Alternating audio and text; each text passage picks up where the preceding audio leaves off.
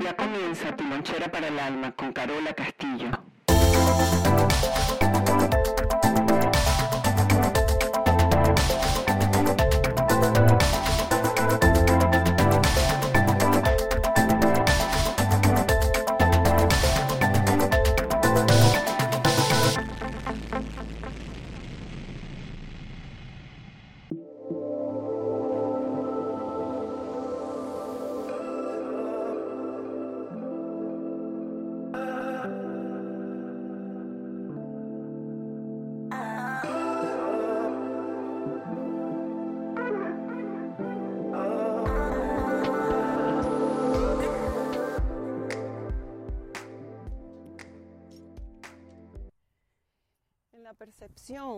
De donde viene nuestro sistema de creencia, el niño lo que no toque, lo que no ve, lo que no escucha, lo que no huele, lo que no saborea, no existe.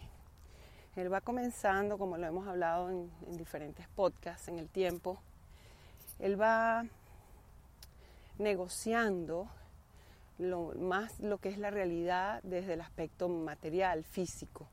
Por eso y se originan de ahí los regalos. El- los padres retribuimos buena labor cuando queremos hacerle entender a nuestros hijos eh, que lo están haciendo bien. Algunas veces, aunque no lo estén haciendo bien, también nos extendemos con ese tipo de regalo. Pero imagínense que cerráramos los ojos y le dijéramos a nuestros hijos con intención que lo están haciendo bien y simplemente le mandamos energía. Ellos no creerían en eso. Porque para ellos en el estado de supervivencia, que es el más importante, se está negociando el aire, el agua y el alimento.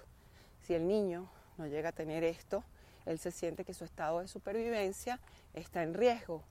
Y ese estado de supervivencia genera en él que siempre esté en un trueque, en un bendito trueque. Pero hoy quiero hablar más de la intuición. Eso es todo lo que es percepción, el sistema de creencia, que viene de la religión, que viene de la familia, de la educación y de la escuela donde nos hemos formado. Esto es lo que va a tener precedente en nosotros, que está bueno y que está malo. Entonces, cuando yo lo hago igual a mi sistema de creencia o cuando lo hago diferente, inclusive en rebeldía, las personas sienten y perciben que lo están haciendo bien, porque en ese sistema de creencia ese 95% ocupa todos nosotros. Por eso en la relación de pareja es tan difícil, porque cada quien viene de su sistema de creencia y después ponemos nuestro propio sistema de creencia en la pareja, eh, lo intercambiamos y va a nuestros hijos. Entonces, ¿qué es la diferencia entre percepción e intuición? La intuición, que tiene que ver con la parte de lo que no vemos, no tocamos, eh, la parte de lo invisible, lo llamaríamos nosotros en nuestro sistema de creencia, eh, bueno, lo espiritual, la magia, los milagros.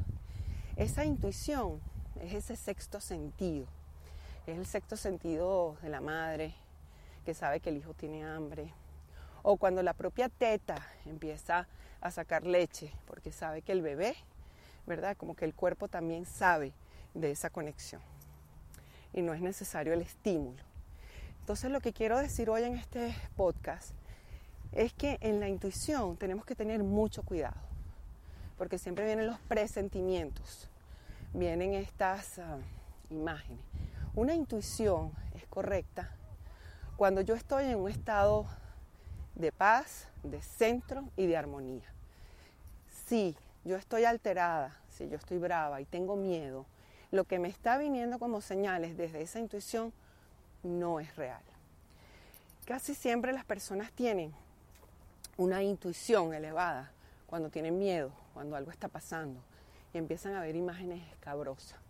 Entonces mi invitación en este pequeñito podcast del día de hoy eh, es tratar de anotar cuando yo estoy en un estado alterado con mis emociones, rabia, miedo, tristeza, cuál es la intuición que surge en mí, cuál es esa guía, ese mapa invisible que yo comienzo a confiar más para seguir manteniendo el propio estado de supervivencia y no me deja salir de allí nunca. ¿Por qué no me deja salir de allí? Porque estoy creyendo que estoy eh, imaginándome algo, pensando algo. Algunas veces estos pensamientos son una tortura. Estos pensamientos no me llevan a nada. Eso sí, lo que yo ponga en mis pensamientos se va a realizar. Porque en lo cuántico hay una partícula, esto es una metáfora, que está flotando. Y en el momento que yo le pongo agua a esa partícula, ella se va a abrir y me va a conceder lo que yo estoy pensando. Entonces, las emociones traen historias. Me escuchan hablando así porque estoy caminando.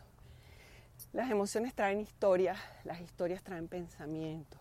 La pregunta es, ¿quién distorsionó la historia cuando distorsionó el pensamiento?